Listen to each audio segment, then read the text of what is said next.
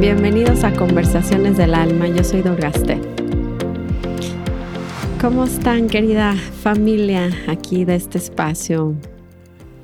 Es impresionante, estaba revisando un poquito mis números por aquí del podcast que, bueno, la verdad es que Shivananda me los, me los hace llegar muy de vez en cuando, pero me impactó ver eh, hoy en día de cuántos lugares se conectan a escucharme y, nada más decirles que gracias a, a, todos ustedes, porque la verdad me escriben muy lindo y se los agradezco mucho. Eh, Gracias de verdad por, por escucharme, porque hoy en día estamos en la posición número dos de espiritualidad de todo México y, y en las listas muy altas de todos los podcasts en Argentina y en Colombia, inclusive también en México. Estamos dentro de los 100 mejores de todo México. Entonces me, me impresiona que un tema como conversaciones del alma, pues se vuelva tan popular porque se ve que necesitamos, necesitamos herramientas y necesitamos compartirlo desde el corazón, porque si no, ¿cómo vamos a hacer que esto llegue a más personas y hacer que el mundo realmente cambie? Entonces me, me dio como, me recordó una historia cuando una de las chicas que revisa las redes de Ramdas todavía, cuando vivía él, se acerca y le dice como Ramdas, no sé si habían visto un millón de personas o no sé cuántas personas tengan en el podcast, ¿no? Y Ramdas como que fue como pues sin attachment, ¿no? Fue como pues está bien, ¿no? Como si nada. Y le dijo ella, pero es que no es así, ¿no? O sea, no es nada más los números, es literalmente cuántos corazones estás cambiando con ese número de personas. Y como que le encantó ese cambio de perspectiva a él y como que dijo, ah, no, qué, qué bien revisar estas gráficas. Porque sí es inspirador ver cuántos corazones, cuánta gente y imaginarnos cuántas vidas, ¿no? Están escuchando esto y cómo podemos empezar a cambiar de corazón a corazón, a corazón, a corazón. Entonces, les quería agradecer un poquito en la introducción.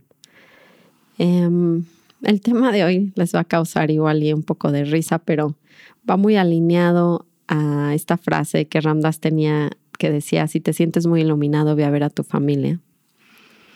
Eh, y entonces el tema va dirigido a cómo podemos afectar, porque a veces no, no creemos que nuestro estado interno pueda afectar tanto a nuestro alrededor. Entonces, vamos a llamarle como el estado de, de mi conciencia afecta la de todos a mi alrededor. Y entonces, este fin de semana tuve que ir a, a México y, y por eso se inspiró todo este podcast. Pero antes de comenzar, mmm, quería tomar nuestras tres respiraciones juntos. Todos donde estén escuchando, cocinando, manejando, caminando o simplemente sentándose conmigo, vamos, si pueden, cierren ojos y vamos a inhalar juntos. Exhalo. Inhalo. Exhalo. Última vez, inhalo. Y exhalo. Entonces, si te crees que estás muy iluminado, ve a ver a tu familia. Llevo tiempo que me salí de la Ciudad de México. Yo vivía en la Ciudad de México y mm, teníamos esta rutina sobre todo de ver mucho a la familia. Evidentemente, nuestras mamás, tanto de Shivananda como la mía, viven ahí. Nuestras hermanas, bueno, la mía ya no vive ahí, pero la de él vive ahí. Entonces teníamos los fines de semana mucho contacto con la familia. Y mm, como estas actividades que son muy típicas de, como de cierto, no sé, somos, somos judíos, ¿no? Entonces nos comportamos de cierta manera, vamos a comer a casa de la suegra los sábados y vas al centro comercial, o sea, era como cierta vida que, que a mí me mantenía eh, pues bastante estresada Y la verdad es que sí veo por qué, ¿no? O sea, sí estamos muy desconectados de la naturaleza, el cómo vivíamos en México, ¿no? Un centro comercial no tiene tierra, no tiene árboles, está como todo el tiempo estamos encerrados con luz artificial. Hay muy pocos espacios donde verdaderamente hay bosque, tenemos que ir a un parque. Pero entonces nuestro estilo de vida era muy así, ¿no? Y íbamos a estas comidas familiares que son hermosas, ¿no? Pero requieren trabajo interno porque nos, nos espejean mucho más de lo que nos espejean nuevos amigos o una reunión así con gente que, no sé, que sea más ad hoc a lo que a mi mente le gusta, ¿no? Esta Valle de Bravo, que ahora vivo acá, que es en el bosque, pues tengo mucho más lo que a mi mente le gusta, como reuniones con música en vivo y gente tocando la guitarra y siempre estamos en espacios abiertos y una fogata. O sea, como que ese estilo de vida le gusta mucho más a mi cabeza que la ciudad, las reuniones familiares, departamentos que no tienen eh, jardines, ¿no? O sea, como este, esta vida que pues yo me quejaba muchísimo de ella y tuve que aprender a abrazarla y a um, trabajar justamente lo que me molestaba y lo traje mucho, ¿no? Porque les contaba que uno de mis mentores más grandes y maestros, Ramgiri, me decía, hasta que no ames la ciudad, si la sigues resistiendo, no, no te vas a ir jamás. Y esto es bien fuerte entenderlo, porque pareciera que tenemos como que falsear el que me gusta. Si me gusta la ciudad, bueno, la voy a amar, pero yo la verdad es que se me salían las lágrimas de frustración de entender que hasta que no aceptara la realidad y la usara a mi favor, quiere decir, viera por qué me irrita tanto el edificio y por qué me irrita tanto esta vida como de los paisanos, yo le llamo paisanos a los judíos de México, que tenemos ciertas rutinas del centro comercial, de la ropa que usamos, de todo, todo lo que hacemos. Y no estoy diciendo que no nos podamos salir, pero es importante trabajar lo que me irrita. Es lo mismo que las parejas, porque mientras sigamos huyendo de las cosas que no nos gustan, vamos a seguir atorados. Porque la vida no nos va a dar siempre estos paisajes que nosotros queremos. De hecho, todo lo contrario, se mueve, es dinámica y cambia todo el tiempo. Entonces, aprender eso fue bien duro. Pero bueno, de eso no es el tema de hoy. El tema es que el haber trabajado y salirme de ese espacio, tengo que reconocer que no vivo tan rasposo ese, esas reuniones familiares, que creo que para todos son, no solo para mí, ¿no? Pero esos espejos, ¿no?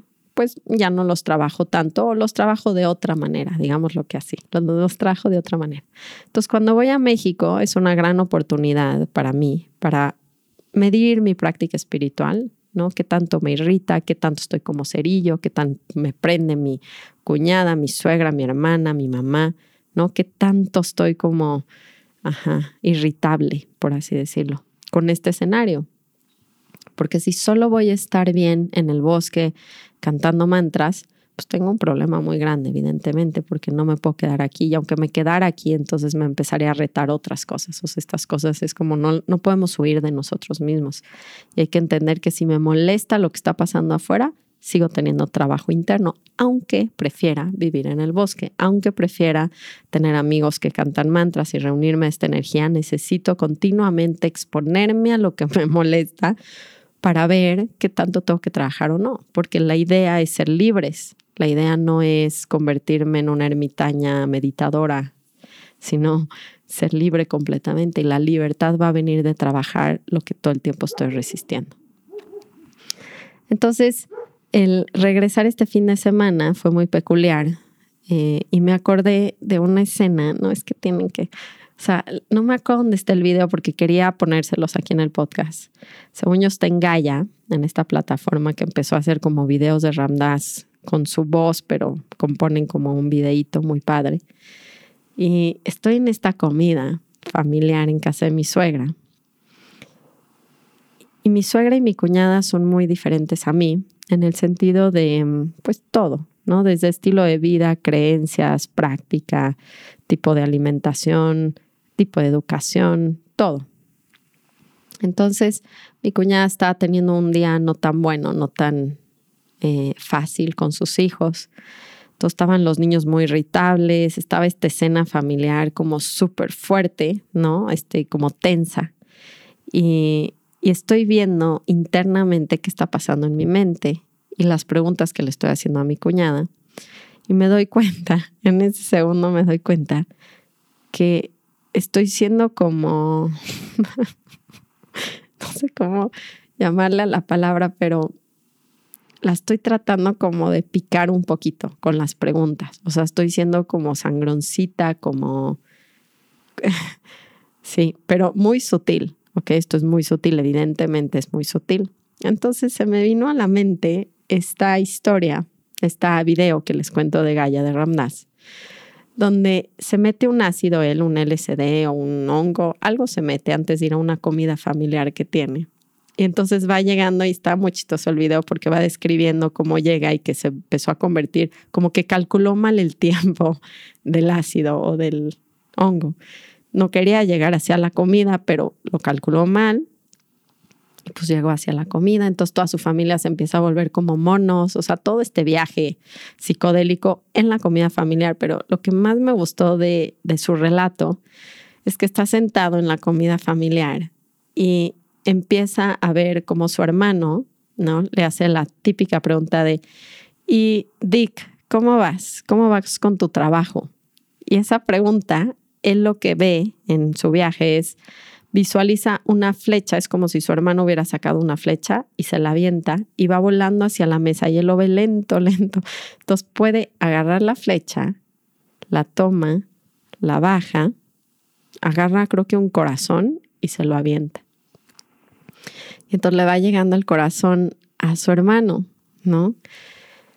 Y empieza a ver esta dinámica en la conversación de la mesa, donde continuamente la familia se está aventando flechazos de este tipo de conversación que tenemos sutil pero agresivo. O sea, en el fondo es muy agresivo porque el ¿y cómo vas con cómo vas con mi cuñado, no? O sea, como preguntas como que sabemos que le estamos tocando el botón profundo, ¿no? O sea, es como, ¿y cómo va el curso de paternidad responsable, no? o sea, esto no pasó así. Pero yo me di cuenta que estás haciendo preguntas que parecen muy sutiles. O sea, si nosotros platicamos de las preguntas, no está pasando nada, pero en el fondo son flechazos. O sea, nos estamos tratando de lastimar unos a los otros con pequeñas preguntas y sean muy sinceros y honestos y vean si esto les ha pasado en sus conversaciones familiares o si se los están echando ustedes, porque yo también lo percibo hacia mí. Entonces estoy en esta mesa, esta comida, el fin de semana y no puedo creer, ¿saben? Evidentemente yo no me metí ninguna droga, pero pude apreciar la magia, ¿saben? De esta dinámica familiar que tenemos, donde nos vamos lanzando flachazos. ¿Y qué podría pasar si me hago consciente de esto? Porque lo que pasó por las primeras, no sé, minutos, es que caemos en el mismo juego. O sea, me mandan flechazo, les mando flechazo. Me mandan flechazo, no es como, ¿y cómo va la chamba? Y me acaban de despedir, ¿no? Y tus hijos, ¿no? Ah, esperen, esperen, porque entonces Ramdas le decía, tipo, el hermano le decía, ¿y cómo va el trabajo? Y él no tenía trabajo. Y en vez de contestarle un flechazo, no solamente le aventaba un corazón, sino que su respuesta era, veo que tus hijos van excepcional.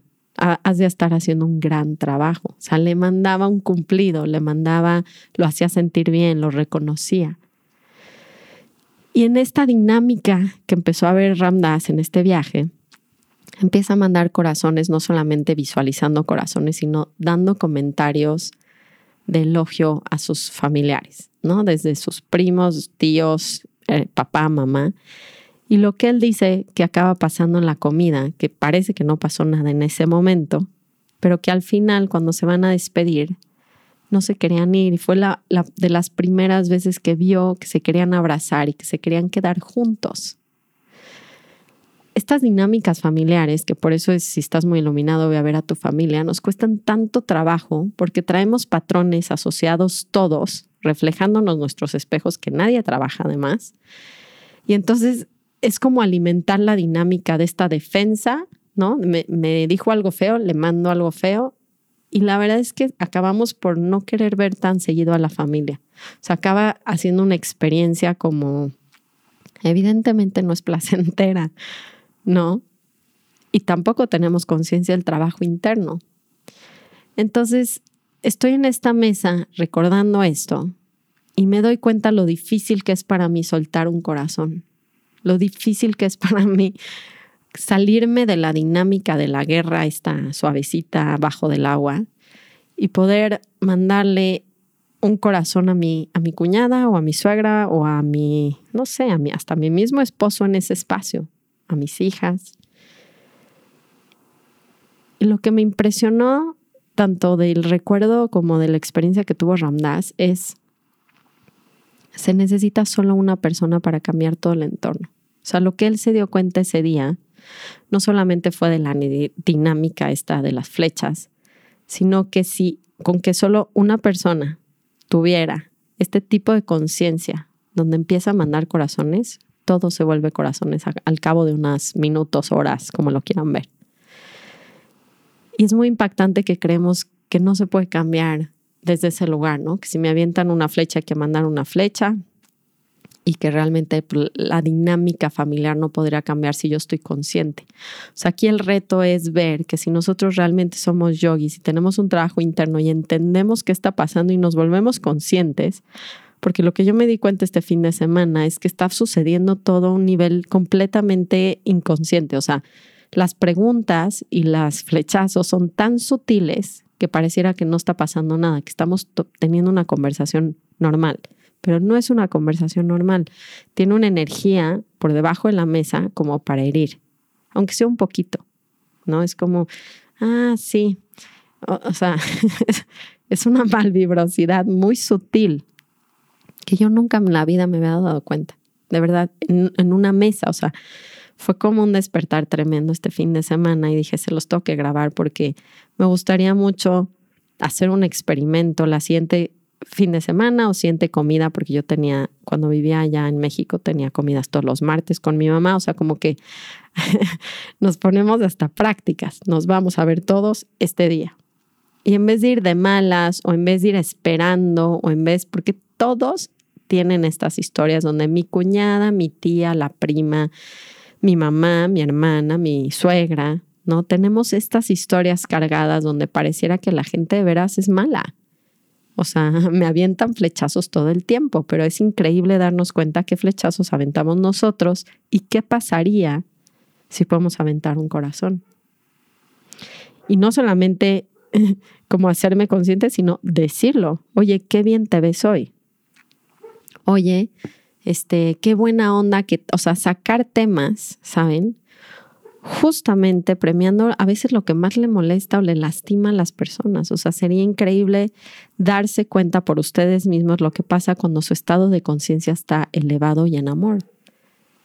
Y que nos diéramos cuenta que transformamos la comida entera, la reunión entera, con tan solo no entrar en el mismo juego de las flechas.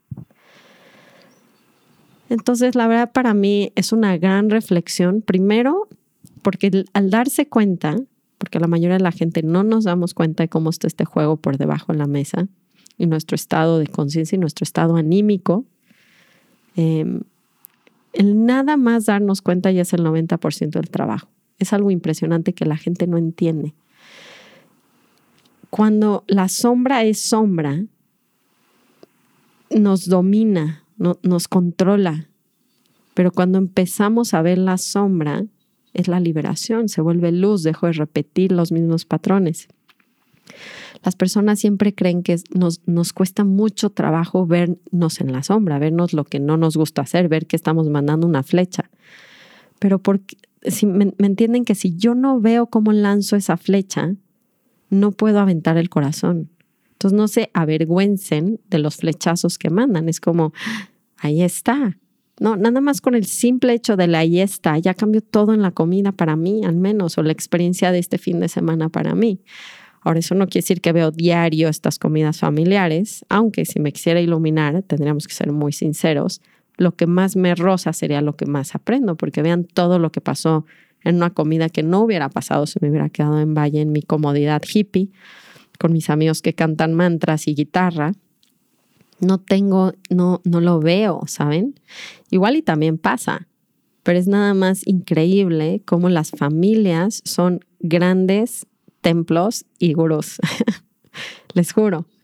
Eh, entonces, para mí, y esto es una recomendación, entra un balance entre qué tanto necesito hacer práctica para meterme a estas prácticas más internas. O sea, práctica me refiero, qué tanto medito, qué tanto hago claridad, qué tanto siento mis emociones, qué tanto trabajo para que mi conciencia esté muy atenta y presente, para que cuando vaya la comida me dé chance de ver la dinámica, ¿no? De los flechazos porque esa es la, única cuestión, es que necesito ese balance entre exponerme a prácticas fuertes, intensas, como ir a comer con la familia, o cada quien va a saber lo que le pican los botones. Necesito el balance anterior de estar consciente, de yo estar en mi corazón, y por eso es tan importante que desarrollemos la práctica diaria. Y, sí, evidentemente puedo estar en el bosque, no, no quiere decir que me toque meter en el tráfico y en comidas familiares y de negocios todos los días pero es muy importante que cuando yo esté en mi zona de confort siga trabajando en mí, porque si no, no alcanzo a llegar a esa escena ruda y, ser consciente. Entonces, primero no les dé, o sea, mis consejos para el día de hoy, para este ejercicio es, uno, práctica diaria para que yo realmente pueda llegar a esa comida familiar y darme cuenta. Dos, que no me dé vergüenza el darme cuenta de los juegos de la mente. Uno, son solo pensamientos. Y dos, si lo observo, se desmantela en mí. No soy mala persona, no tengo problema, no, no, o sea, véanlo, alégrense al ver la sombra porque ya la están transformando al solo verla. Y tres, busquen estos escenarios que cada quien sabe que le pican los botones para ir de una manera muy consciente, preparados no a la defensiva, sino todo lo contrario, muy abiertos y atentos a ver qué está pasando dentro de mí. Y bueno, es un podcast corto, pero espero que, que les sirva y que les recuerde y que observen para que podamos empezar a mandar corazones y darnos cuenta cómo un corazón cambia por completo la energía de, de varios. Los quiero mucho, les mando muchos besos como siempre. Me pueden poner en Instagram, me pueden comentar.